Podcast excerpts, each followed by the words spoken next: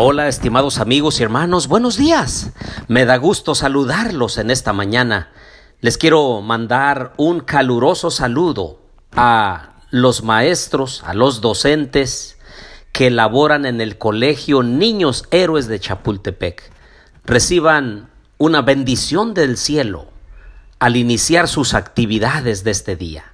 Y así a cada oyente de este audio les enviamos un saludo y deseamos que el Señor les bendiga. Los invito a orar.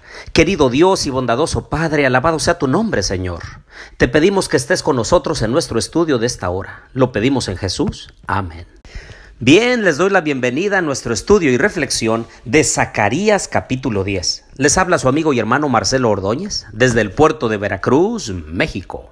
Este capítulo comienza diciendo, Pedid a Jehová lluvia en la estación tardía.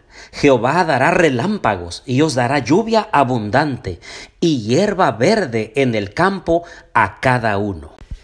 El sembrador de cualquier semilla sabe que esa semilla es depositada en la tierra seca y entonces la primera lluvia hace brotar esa hierba, esa planta. Pero la lluvia tardía es la más importante porque es la que va a hacer crecer y madurar el fruto y entonces vendrá poco tiempo después una gran cosecha.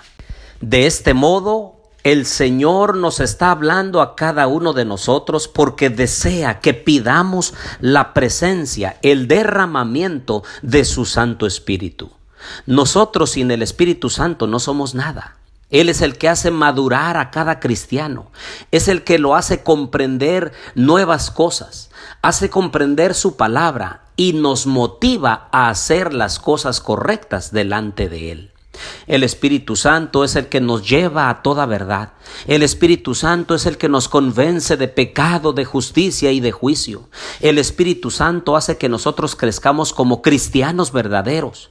El Espíritu Santo hace brotar de nosotros esos dones y talentos que nos habilitarán para ser fieles a Dios, pero también para llevar a otras almas a los pies de Cristo Jesús.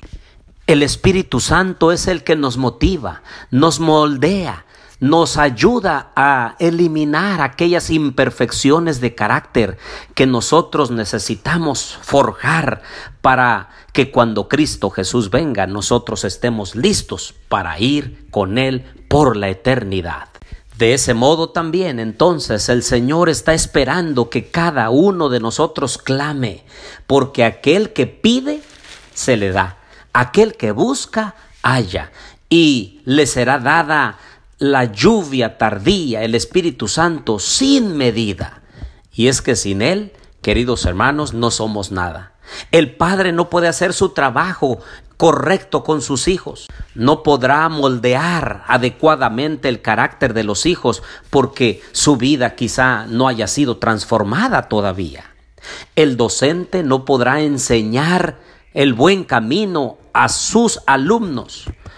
Quizá pueda transmitir solamente un conocimiento simple, pero nunca transformador. Este capítulo también nos habla cómo Dios quiere redimir a su pueblo. Dice el versículo 9, pero yo los esparciré entre los pueblos, y aun en lejanos países se acordarán de mí, vivirán con sus hijos y volverán porque yo los traeré de la tierra de Egipto, y los recogeré de Asiria, los traeré a la tierra de Galaad y del Líbano, y no les bastará.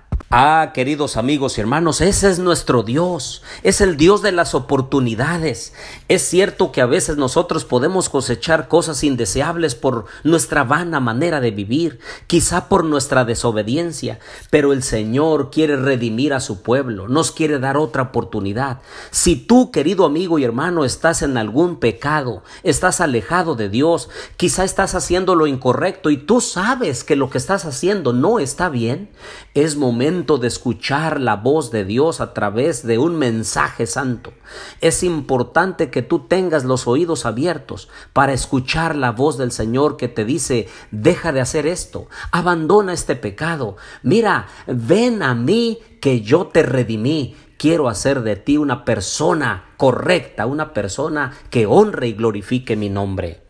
Por eso, aunque cosechemos algunas cosas indeseables por nuestra desobediencia, el Señor puede traernos de regreso a una relación estrecha con Él.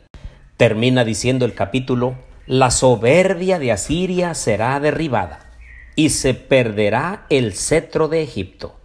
Yo los fortaleceré en Jehová y caminarán en mi nombre, dice Jehová.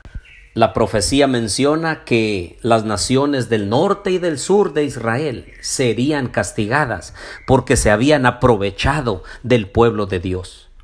Hoy también, queridos amigos y hermanos, el Señor quiere traernos de regreso de donde hemos sido llevados por el viento, donde hemos sido llevados por diversas doctrinas, quizá por algunas actitudes incorrectas, pero el Señor se acuerda de nosotros, se acuerda que somos polvo, se acuerda que somos seres humanos, que cometemos faltas, errores, pero que cuando nosotros comprendemos el mensaje de Dios, entonces vamos a Él y definitivamente no nos iremos nunca jamás de su lado.